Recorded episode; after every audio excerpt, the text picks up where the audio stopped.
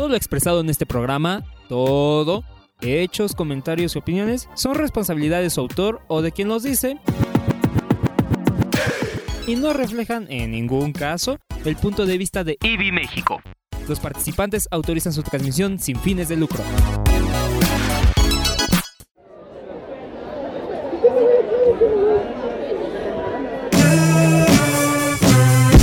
Puntos suspensivos. Con puntos suspensivos. Puntos suspensivos. Con puntos suspensivos. Con puntos suspensivos. Con puntos suspensivos. Con puntos suspensivos. Porque siempre hay algo más que decir.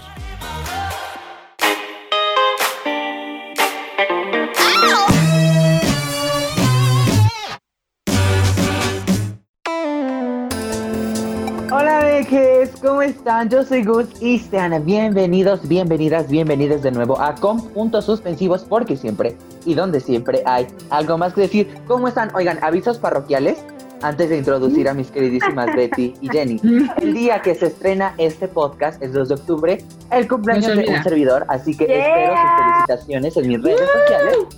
Y de regalo, denle follow a nuestras redes sociales, ¿eh? No se hagan, no se hagan. Yo no, Betty, que nos dan follow. Sí.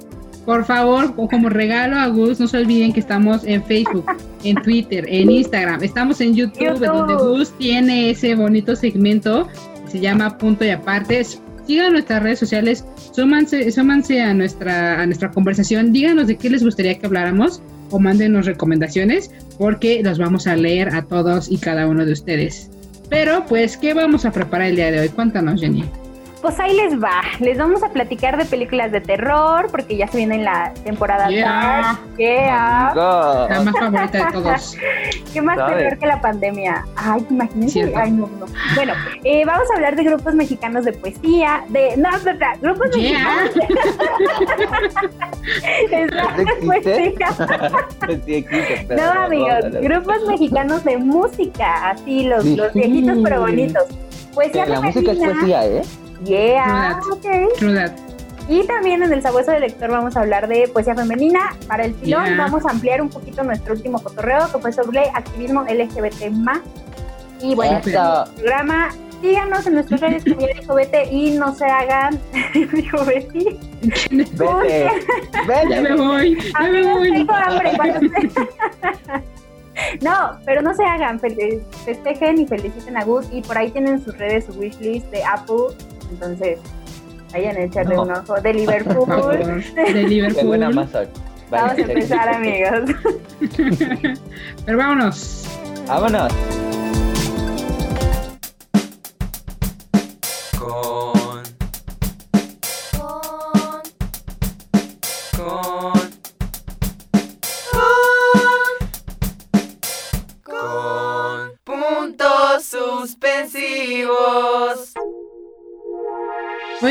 Y pues con eso de que ya vienen las fechas macabras, la mejor época del año está empezando, yes ma'am. Vamos a platicarles sobre el cine de terror porque ya es momento de sacar esas películas. Amigos, les quiero preguntar a Jenny y a Gus, ¿les gustan las películas de terror? Sí, Ay. 100%. Por Gus dos. dijo, Gus dijo que sí mientras movía la cabeza negativamente, diciendo que su Sí. cuerpo diciéndole, espérate, No. estúpida. Estúpida, no, No, se está padre. Está padre porque yo alguna vez tomé algún curso de cinefotografía de terror Oh. y llegamos a la conclusión con el profesor de que está padre sentir el terror, pero no ser partícipe de él. O sea, está padre sentir el Mm. terror en tu butaca, pero no Ay. sentir el terror de que te van a saltar, ¿sabes? Es- Son Ah. terrores. Y esa es la magia de las películas de terror que a mí me gusta. Híjole. Ok. Es que creo que yo el problema que tengo con las películas de terror es que odio toda esta filmografía de jumpscares, o sea, de que Ah, sí. sale atrás de ti y brincas, pero me encantan las películas de terror psicológico o que sí tienen jumpscare, pero son los menos, ¿sabes? O sea, que tienen una buena narrativa alrededor. Claro. Ahí sí Mm. digo, ¡ay, que se te pone la piel chinita! No sé, una de mis favoritas. Bueno, no les voy a decir porque vamos a platicar de ella. Sí. Sí, sí, Vamos a sí, platicar bueno, de vamos ellas, a platicar de ellas Pero- primero. Oigan, Pues miren, bueno, antes quiero recalcar tantito lo que dijo Jenny de los jumpscares. Justamente el cine, en particular el cine americano, ha utilizado este recurso que es el jumpscare, que es que te ponen una cara feísima con música súper estridente y así te causan terror. Pero el verdadero terror se causa de un buen guion y una buena historia y unos buenos personajes y un buen desarrollo de historias y de personajes. ¿Ok, amigas? Para todas las que quieran estudiar cine o sean cineastas, Yeah. no hagan ya más películas una de El profesional. Conjuro 2, por favor. El conjuro 48, porque ya van en el como 50. Sabes Ah, que sí. Pero bueno, vamos a comenzar con un clásico de terror de mis favoritas, El Exorcista, dirigida por William Friedkin, estrenada en 1973, basada justamente en la novela de William Peter Blatty, que a la vez, no sé si sabían, la novela se basa en una historia real.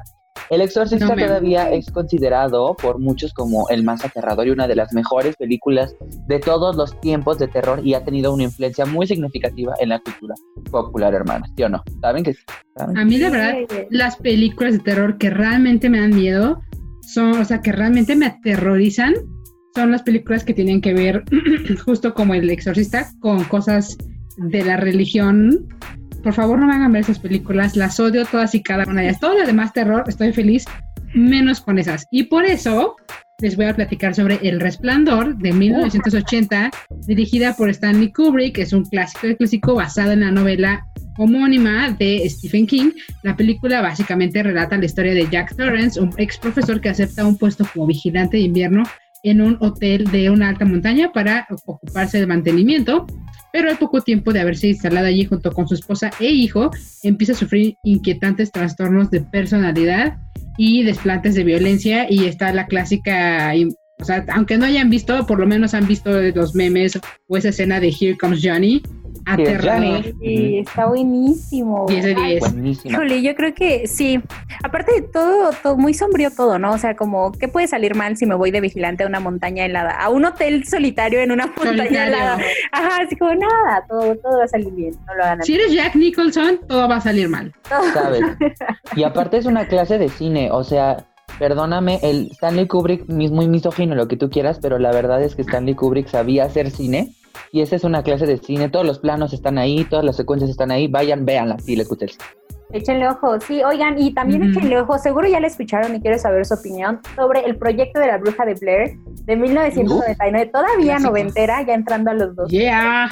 Dirigida por Daniel Myrick y Eduardo Sánchez, relata la historia de tres jóvenes cineastas quienes desaparecieron mientras caminaban en las colinas negras cerca de Maryland en 1994. Según la historia, iban a filmar un documental justo sobre la leyenda de la bruja de Blair, que era una leyenda local.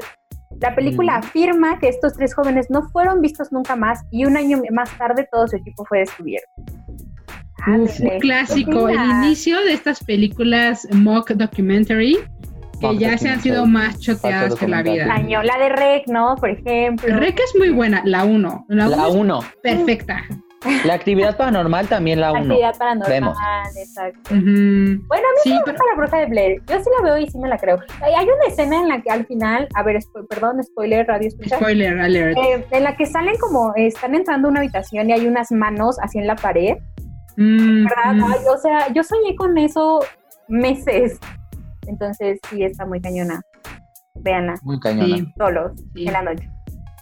Oigan, y también Babadook, Jennifer Yeah. Vemos como el monstruo protagonista de un cuento infantil traspasa las fronteras de la ficción para acechar a una mujer y a su hijo, y pronto las alucinaciones se hacen incontrolables, amigas, y cada vez más asustada, Amelia se ve forzada a medicarse, pero de repente empieza a sentir que alrededor hay una presencia siniestra que le lleva a pensar que los temores de su hijo podrían ser reales. Buenísima, es una película, me parece... está buenísima. Dirigida eh, por una mujer.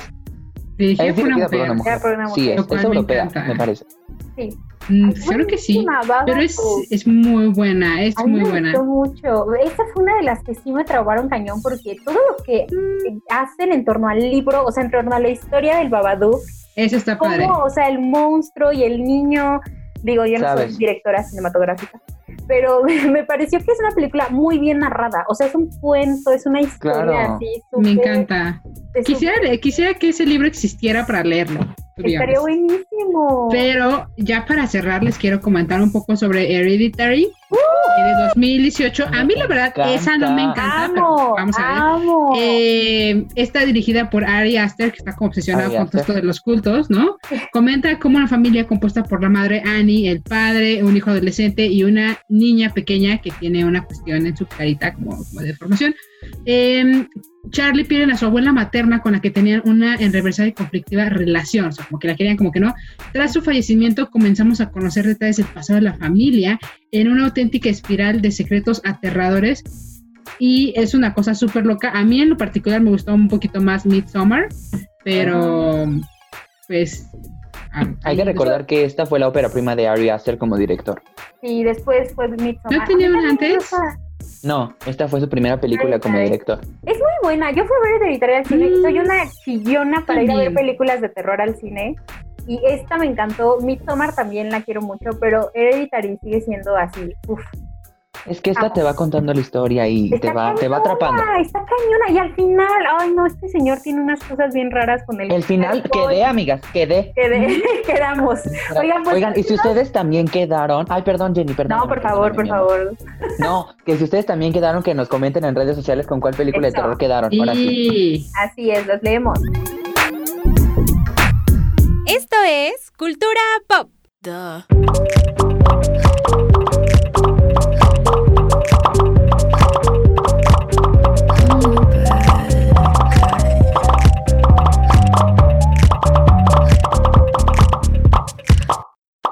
Cultura Pop. Duh.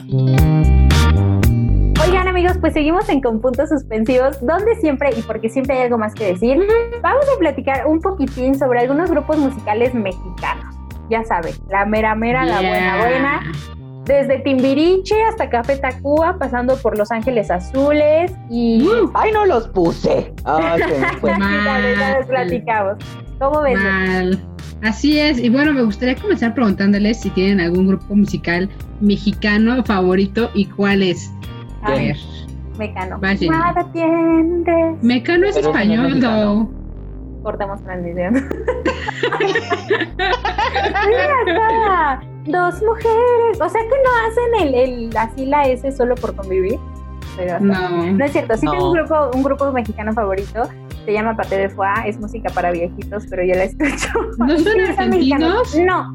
Sí son mexicanos, todo el grupo es mexicano, solo Yayo Gutiérrez, que es el vocalista, es argentino y se denomina una banda mexicana. Esa sería como mi banda mexicana favorita. Bueno, y Julieta Venegas, pero no sé si Julieta Venegas es una banda. No. No, es la onda. Y Daniela Paola, no que a lo mejor se cree española. Ya, perdón. Pero ustedes no saben el no de Jenny, toda la violencia que cargó La en violencia. Betty. Estuvo horrible, amiga, ¿eh? No, Nada más para. Ya no quise decir nada. Vas vos, cuéntanos. Ya no la cuestión es de paté de foie, son mexicanos, amigas. Aunque en Wikipedia diga argentinos, son si nos estás escuchando ya, yo, yo sé que eres mexicano, amigo, hasta arriba. Bien, amiga, bien. Oigan, mi grupo favorito, quién sabe. Es que yo no escucho casi muchos grupos, pero la verdad es que Timbiriche es por excelencia el de la espera. Timbiriche. Eh, Ah, Yo, si tuviera un grupo mexicano, así grupo, lo que se llama grupo, shout out a Illinois, siguen haciendo rock después de tanto tiempo y son la super onda. Así que Illinois, I love you guys. Y s- tendría que, tengo que admitir que RBD no me importa, no me importa lo que me digan, Ay, me gusta el rock y lo que claro. sea, pero RBD es una institución, no me importa nada. En esta Claro casa se sí. respeta RBD. Sí, por favor. Saben que sí, ¿eh? Saben que sí. Pero bueno, justamente hablando un poquito de Timbiriche, también conocido durante un breve tiempo como la banda Timbiriche, es un grupo musical La mexicano. Perdón, Timbiriche. estoy hablando muy rápido, amigas. Es un grupo musical mexicano de pop que justamente inició como un grupo infantil en 1982. O sea, este dato me Rayos. voló la cabeza. Siguen vigentes, sus canciones se siguen escuchando y oh my god. Y Bueno, pero justamente... de... Ah, perdón, sigue, sigue. No, sigue, sigue. O sea, ellos Dime, están dime. vivos. Sí, ¡Pollo! De ahí salió Talía y Paulina Rubio. sí. Oye, ¿qué insulto es ese para...? ¡Qué vergüenza! Perdona quien nos escucha. Llama, aquí matamos a Talía y a Paulina Rubia. No. Ya lo sabes. Y a Benny Barra. Que de algo milenario. Tipo, no, pues ahí en 1810. Sepa. Perdón, Toda la es gente que que no creció con soy fan, no soy fan. nada. Mal. Eh, funada. Mi chula desa- desactualizada, perdón, tú sigue. Pero bueno, sí, como les decía, siguen vigentes todavía, hacen tours. La banda fue considerada uno de los grupos más importantes de pop en la década de 1980 y los principios de los 90. No tiene mucho, amigas, no tiene mucho. Y todavía siguen haciendo tours juntos mis, eh, mis queridísimos. No somos Buenos 30 años. Ah, espérense. Tiempo, tiempo. Ahorita que, ahorita que estábamos diciendo, olvidé decir que una de mis bandas de pop favorita fue Cabá. Amo a Cabá. Sí, Los amo, ¿sabes? los adoro. Referente. Cierto. sí. Referente al Cabá LGBT, es la de Cabá. Dime una famosa de Cabá. la calle de La calle de las sirenas. La calle de las De sirenas. sirenas. Nadie la Oh, conoce. Otra oh. más referente. Ay, Sí, La es como la clásica. Bueno, La la de- única que conozco de Cabá. What? bueno. Eh, Pues es como la. Mientras Beto se acuerda de otra canción más clásica de Cabá, yo les voy a platicar de uno que sí conozco, que es RBD. Y fue un grupo de pop y pop rock Mm. mexicano formada por los que ahora son también actores. Bueno, que en su momento también porque salió la serie y etcétera. Alfonso Herrera, Anaí, Cristian Chávez, Christopher Ockerman, Dulce María y Maite Perroni. Que todos salieron del closet conservador, Pretend to be Shock. Pero fue creado por Pedro Damián dentro de la telenovela Rebelde se formó el 4 de octubre del 2004 hasta su separación en el 2008, que por cierto se rumorea que iban a juntarse. Oigan, quiero contarles que una El vez, COVID nos arruinó. Una vez fue Alfonso. Herrera a Ivy. Tengo una foto con Alfonso. Jenny tiene su foto con Alfonso Herrera. Es bien bonito. Pero bueno, Alfonso Herrera era mi crush de niña. Yo quería ser Mia. Coluche para ser novia de Alfonso Herrera. pues ahora serías esposa del gobernador de Chiapas. Bueno, ¡Ay, que placer. En frijoladas, en frijoladas extrañas. ¿sabes? Eh, en el 2009 lanzaron su último álbum titulado Para olvidarte de mí. Yo no lo conozco. Supongo que Betty sí, porque ya está llorando. Pero Yep. cuéntanos, Betty, ¿cuál más? Pues miren amigos, eh, yo les quiero contar un poco sobre Café Tacuba. Eh, antes se escribía Café Tacuba, como se escucha ahora, se escribe con V, Con V. Ah, por alguna sí. extraña razón. Es una banda de rock alternativo originaria de Ciudad Satélite en Naucalpan, así puros chilangos, en el Estado de México obviamente. El grupo se conformó en 1989. Además del éxito comercial y de crítica que han logrado, el grupo es reconocido por su proyecto cultural vanguardista, el cual mezcla el rock y sistemas orientales con letras, historias y sonidos extraídos de la cultura popular mexicana. De hecho, tiene por ahí una cancioncita sobre las batallas en el desierto. ¿no? Ay, me encanta esa canción. Es muy buena, ¿no? Entre los principales premios que han obtenido a lo largo de su carrera destacan el Grammy y un Grammy latino. O sea, son muy reconocidos. Son clásicos, aquellos que han escuchado la Chilanga Banda o Eres, son de esas canciones que no se pueden olvidar. Ay, eres. sí. Oigan, y ya sé con quién estaba confundiendo Cava con V7, los de Ah. Shaba. Cava, pero Cava fue siempre superior. I'm sorry. Ay, Betty, siempre compitiendo, eran mexicanos, eran amigos. Claro que no, Sí, o sea, son, hacen el 90s Pop Tour juntos, amiga. Tal Pero vez, claro que no, es superior. tal vez no se hubiera separado si alguien nos hubiera acostado con el esposo de su mejor amiga. Uh, Te odio, Carlos Pero, Pandini. No, amigos. A mí me gusta un poquito más, Cava, les voy a decir, porque como bien decía Gus, Cava siempre, o sea, sus canciones siempre han sido como, tienen como ese tipo de, de temas que en los noventas eran así como súper tabú, ¿no? O sea, LGBT, cuestiones como Sí. de elitistas, de raciales, sí, o sea, amigos, de verdad escuchen Cava. Oye, Los amo. ¿de como dónde el son mexicano los que- mexicano. ¿De dónde son los que te gustan? Los de el que canta Molinos de Viento, Mago de Oz. Pero son Ah, españoles. Español. Ah, también son españoles. Ay, ya ven, es que una que es española, amigos, pues mis ojos verdes van a ya, ya, parar ya, ya. si escucho Café Tacuba. No, no es cierto, no sean clasistas, amigos. Bueno, oigan, pues ya casi nos vamos, pero Gus nos tiene un registro más. ¿Cuál es, Gus? Sí, pues sí, eh, iba a decir de Molotov, pero ahora que lo pienso, no sé ni por qué lo mencionamos en este programa. Eh, ellos son misóginos y homofóbicos y crearon la canción con la que más nos a- a- más insultan a la comunidad LGBT, que es la de, ya saben cuál, P, U, la palabra esa. Hubo todo un revuelo hace poco en redes, ¿no? Sobre, ese- Sobre sobre uno esa canción en discos. particular. Bueno, Sí, pues déjenos sus comentarios, qué opinan, despoliticemos la, la música o no. Y Tras. Carla Panini, si estás escuchando esto, we don't love you, girl. Vámonos. Vámonos a lo que sí.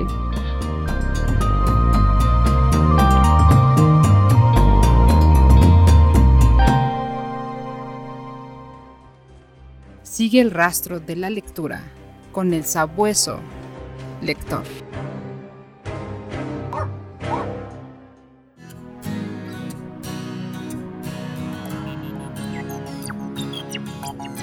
Seguimos aquí en Con Puntos Suspensivos. Recuerden seguirnos en nuestras redes sociales, amiques, arroba con puntos suspensivos, en todas las redes que se puedan imaginar, menos TikTok, menos Tumblr y menos OnlyFans. Oigan, amigues, esta semana el sabueso lector justamente se puso a fatear poesía escrita por mujeres para su deleite, amigas, porque claro que sí, las mujeres, hay que leer mujeres, ¿eh? A mí no se me olvide esta exposición que yo le ayudé a Jenny a colgar en la biblioteca de IBI México sobre la importancia de leer mujeres, que la quitaron una... No, no puedo decir esto. ¡Ay! Se me está saliendo todo. Bueno, oigan, el sabueso sabe que la No, poesía... se llamaba, se llamaba Mujeres que leen, mujeres que escriben. Que fue una Sí. exposición que hubo en IBI México, donde sacamos toda la, la bibliografía de mujeres, eh, pues, eh, de poesía, narrativa, ilustradoras, ¿no? Y teníamos por ahí un- unos ejercicios de escritura así como de, eh, ¿tú qué crees que escriben las mujeres? O Estaba padrísimo. las mujeres deberían escribir. Sí, estoy bien chida. ese fue el objetivo, pero perdón, Gus. y sí, Gus nos bueno. ayudó a montarla, eso es una realidad, Gus nos ayudó Sí. a montarla. Me quité mis zapatos para pegar cosas en los vidrios. Pero oigan, el sabueso sabe que la poesía que nos enseñan por ahí, justamente en la escuela o que escuchamos, casi siempre es de, es de niños, es de vatos, ¿no? Pero no olvidemos a las poetas que han escrito, que han escrito, perdón, desde siempre. Yeah. Estoy completamente de acuerdo. Amigos, o sea, quitémonos esta idea de que la poesía y que toda la literatura es de hombres. Sí. La poesía, la literatura y todo tiene mujeres y han sido muchísimo más profundas y mucho más Y han sido Eh, silenciadas. eh, completamente. Entonces no se nos olvide. Pero yo ya saben que siempre les voy a andar eh, recomendando a la hermosa Elizabeth Bishop. De eso se trata mi tesis. Algún día la voy a terminar. Pero yo la amo, yo la adoro. Y si gustan de leer y llorar al mismo tiempo, este es su poeta. Les recomiendo muchísimo los poemas Insomnio y su clásico de clásicos. Un arte para chillar y leer así, así, en todo momento. Te amo, Bishop. La que estés en el cielo. Si Bishop estuviera viva y tuviera Instagram, tú serías de las que les mandan DM todos los días. Todos los días sería como, hola Bishop, buenos días. Espero ¿Me que se firmas mi amanecieron muy bien. tesis? ¿Me firmas mi tesis? Y luego en la noche, ya me voy a dormir, Bishop. Bishop. Gracias. ¿Sabes? Así sería. Y luego en la noche, así como, bueno, ya me voy a dormir. Buenas noches, te amo. Te amo, dice. Bueno, pues así es Betty Bishop. No, no tengo. She's dead. No, no no. Oiga, pues yo les quiero recomendar a una poeta que me encanta, que llegó a mi vida de una manera que yo no la estaba buscando. Y estoy hablando de Rosario Castellanos. Esta señora es fue poeta mexicana considerada, junto con Sor Juanita Bebé, como una de las poetas más importantes de nuestro país. La figura de la mujer es un tema central en su poesía. Les recomiendo muchísimo su poemario Poesía no eres tú. Es un está eh, editado por el Fondo de Cultura Quiero contarles, paréntesis, una anécdota sobre cómo obtuve uno de esos libros. Un día, fue, hace muchos años, cuando yo ni siquiera era así lectora ávida, fui a una librería de viejo y me encontré así como bien X, como queriendo verme, este, Intelectual. ajá, interesante, estaba buscando los libros que se veían más viejos, así, los que se veían más, más con portada viejísima. Pero yo no iba buscando Qué nada, porque pues X, o sea, ni, creo que me llevaba dinero. El punto es que encontré ese libro que además tiene una portada bien rústica y nada más tiene Mm. letras en el lomo, así como en Mm. dorado. Y lo compré porque estaba súper barato, o sea, me costó menos de 100 pesos. Y lo tuve arrumbado en mi libro, así entre mis cosas como unos 5 años, hasta hace poco que lo agarré y era Poesía no eres tú de Rosario Castellanos, una primera edición del Fondo de Cultura y ay, no saben, no saben cómo fue. No, o sea, no hay año que no lo relea, que, que agarre otro, está lleno de post-its, así. Rosario es una de las poetas que te, te envuelve con, con lo que escribe y no te suelta. O sea, un poema de cuatro estrofas, cuatro estrofas, que siempre Sí. cuatro estrofas. ¿O versos? te- no, no, cuatro estrofas te, te deja así como quedé, así quedé Quedé. Para siempre. Echen un ojo a todo lo que hace Rosario Castellanos. Hermana, Por cierto, sí. hace poco leí Balún Canán de ella. una- sus no, no sé si fue su única Una novela, novela. o una novela. Híjole, no. No, no, no, amigos. Échenselo. Está en Ibi. Está en Ibi Balún Canán. Vayan por Bueno, cuando abra, vayan por Oigan, ¿Qué estas más? señoras siempre se la pasan hablando de una de Rosario Castellanos y la otra de Elizabeth Bishop. ya. Y yo ya me siento como la comadre que como que no sabe de los temas de los que hablan sus comadres y me voy a tener que informar. Así que voy a leer a sus poetas, poetisas Yeah. favoritas Nada más por ustedes, amigas. ¿eh? Eso. De una vez les digo. Por favor, por favor. Oigan, y también les vamos a recomendar Marta Rivapalacio, que es otra poeta mexicana de Lig, no sé qué significa el Lig. El Lig. Literatura Literatura infantil y juvenil. Ah, perdón, sí. Es que ya saben, yo no leo. A la que Yo no leo, justamente recomendamos muchísimo, claro que sí. Sobre todo sus poemarios Lunática y Haiku, todo cabe en un poema si lo sabes acomodar. ¡Qué bonito! Es una Es hermosa, amor, Marta. es Siempre amor. voy a contar la anécdota de cuando estaba en la biblioteca de Ivy, una niña, una chica entró y pidió como un libro de poesía y así, y yo le di Lunática, y cuando ella iba saliendo con Lunática, entró Marta Rivapalacio a la biblioteca, y yo me quedé como- o sea, les juro que la chava iba saliendo con Lunática, y entró Marta y llevaba libros para donar a la biblioteca, y me quedé así, y le dije, yo nunca había hablado con ella, Marta, si estás escuchando esto, te amamos, por favor, danos Te amamos. te queremos mucho, pero bueno, nunca había hablado con ella, y, y fue, le dije literal, estaba yo tan emocionada que le dije, Marta, acabo de darle a una chica lunática. O sea, así, Ah, así de presente te tengo todo el tiempo. Y fue un amor, Marta. Pero Sí. padre. léanla, Es léanla. la onda. Marta, ven, esta es tu casa, mi amor. Sí, Aquí te recibimos con los brazos abiertos, ¿eh? Sí, bueno, a mí me gustaría, hablando de, de poetas de, de Lig, me encantaría recomendarles a una poeta que yo amo, adoro, María Baranda. María Baranda, si estás escuchando, te amo, te adoro. Te he visto como cuatro veces y seguro ya me alucinas. Pero eh, la amo, es una poeta increíble, su poesía me, me encanta y les recomiendo mucho sus poemarios Máquinas Imaginadas. Amo ese poemario. Y. Diente de León, que Sí, Diente de León, que creo que también está en IBI, es un poemario desgarrador, muy mexicano, muy eh, interesantísimo. Léanla, por favor, María Baranda. La amo. Padrísimo. Oigan, y también eso, no vamos a dejar de recomendarle a una invitadísima que tuvimos en un cotorreo, Sí. Cel Cabrera.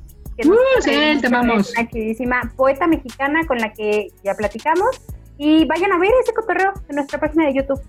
Yeah. Y Sí. bueno, les rezo- súper recomendamos su poemario Perras, que el título habla por el poemario, es, está en el Fondo de Cultura, es súper barato amigos, vayan a comprar todas las copias que puedan y sigan a Cel en las redes sociales. Ah, justo ella coordinó hace muy poquito un compendio de poetas mexicanas, Sí, está en la red, es gratuito y se me olvidó el nombre de él, pero A Los ver, ponemos lo- en redes. Sí, se los ponemos.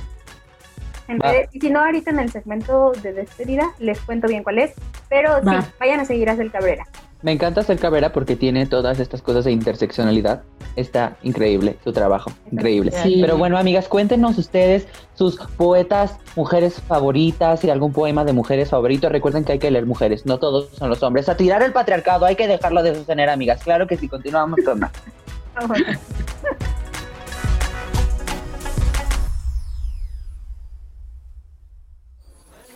¿Qué pasó? ¿Cómo están? ¿De qué va a querer sus tacos? Deme dos de suadero con top. Órale, pues ahí le va el pilón.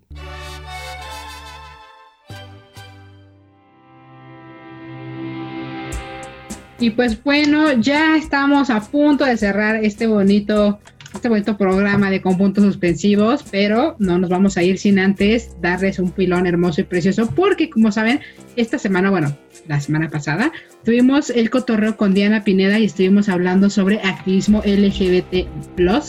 Y si se quedaron con las ganas, les vamos a ampliar un poquito más el tema. Y nada más así rapidísimo les cuento que el colectivo LGBT es la sigla compuesta por las iniciales de las palabras lesbianas, gays, bisexuales y transgénero. Aunque en México eh, ese, ese colectivo, en realidad esas siglas son LGBTTTI, porque en México son lesbianas, gays, bisexuales, transexuales, transgénero, transvestis e inter, intersex. Y te falta el que queer y el asexual. Sí, pero sí. Exacto. Y si algo nos quedó claro en este cotorreo es la importancia de involucrarnos con nuestros derechos o no, chicas. Cuéntenos. Sabes que sí. Sabes que sí. O Sí, sea, No, perdón. no, no, no, tú, tú, tú, tú, tú. Sí, tú. algo que me gustó Tú. mucho del, del cotorreo, tú, tú, nadie como tú. Eso, sí te la sabe. Por eso somos amigas. Camilo Forever. Ay, no, me cae bien mal, no me gusta su mostacho. Bueno, anyways. Em, oigan, sí, sí, algo, ah, bueno, algo que a mí me agradó mucho de platicar con Diana fue toda esta perspectiva que nos dio en torno al activismo, ¿no? Y cómo algo que ella dijo que me gustó mucho fue que el activismo no solo es esto que nos imaginamos de gente que pone el cuerpo que sí, y hablamos, ¿no? De cómo hay gente activista que a eso se dedica, a hacer activismo y todo el tiempo está generando actividades, eh, jalando recursos, etcétera, etcétera, porque es toda una gestión. Y aún con todo eso podemos, o sea, todo el tiempo estamos generando activismo quizá desde nuestra trinchera, ¿no? Yo creo que la importancia de hacer activismo es hacerlo consciente. O sea, ser conscientes de que este, este comentario es misógino, ese comentario es eh, lesbofóbico, ¿no? Y señalarlo y señalarnos y decir, híjole, a ver, espérate porque eso es muy irrespetuoso. Y no solo es eso, es un discurso de odio. Entonces creo que eso es importante y también como toda la noción de informarnos sobre nuestros derechos, saben que no son como poca cosa y las instituciones que nos pueden amparar, que justo es un poquito de lo que les vamos a hablar. Recuerden que Diana eh, trabaja en YA, ¿se llama YA? Ya, ya, México, que es una asociación civil em, involucrada con la agenda LBT y bueno, según su sitio web, ellos se denominan como eh, una organización sin fines de lucro encargada de promover, proteger y garantizar los derechos humanos de la población LGBTI en México. Entonces, pueden visitar sus redes sociales. Diana ya nos habló un poquito de eso. ¿Y conocen alguna otra, Miquel? Pues miren, no son tan.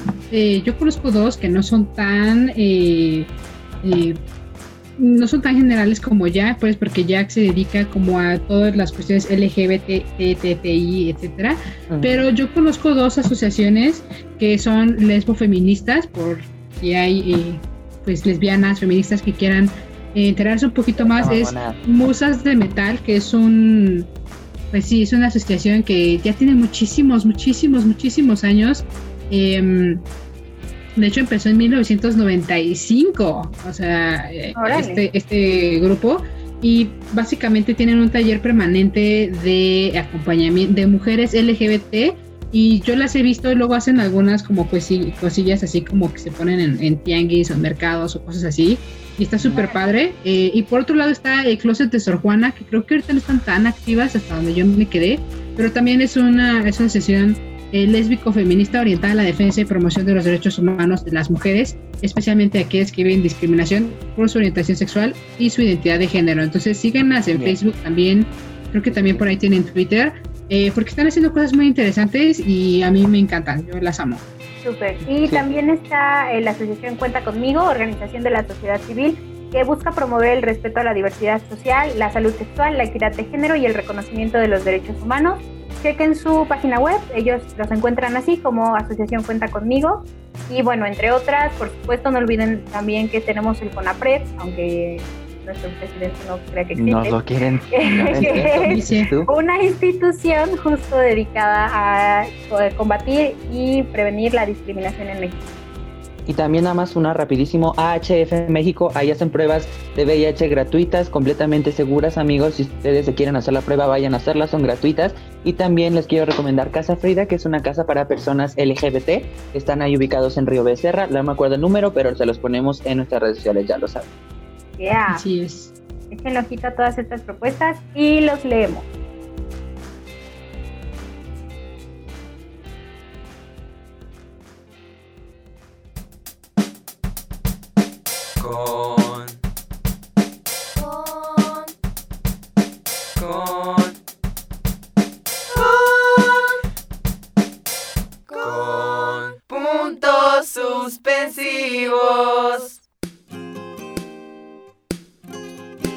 Amigues, pues ya casi nos vamos. Más bien, ya nos vamos. Yo no me quiero. Es que saben que estas cosas a mí me gustaría que duraran una hora completa, no la media hora, pero bueno, hermanas. Ya saben que aquí nos encontramos la próxima semana. Esto fue con puntos suspensivos. Muchísimas gracias a todas, a todos, a todos, pero pues claramente que nos sigan en redes sociales, ¿sí o no, chica?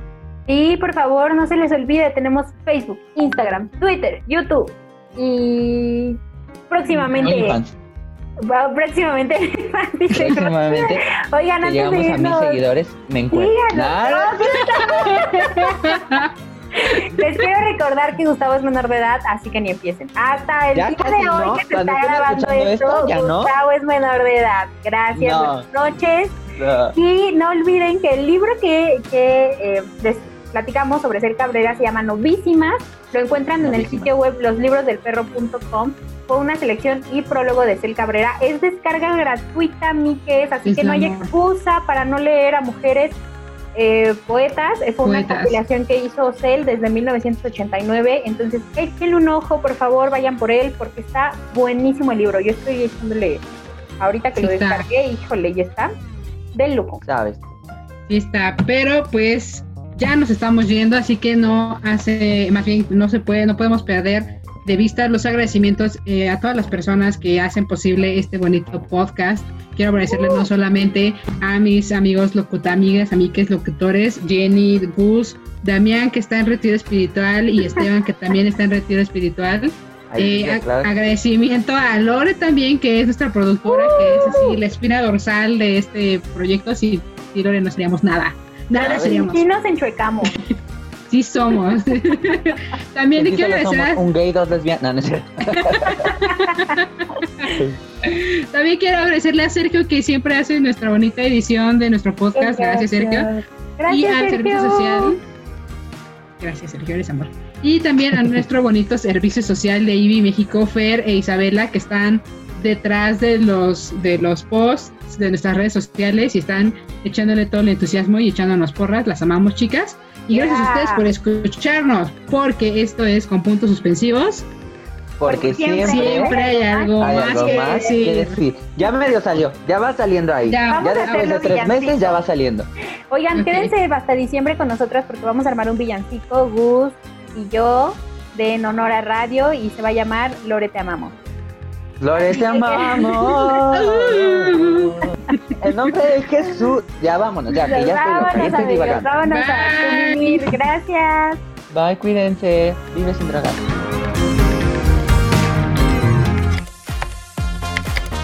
Y como siempre hay algo más que decir, con puntos suspensivos.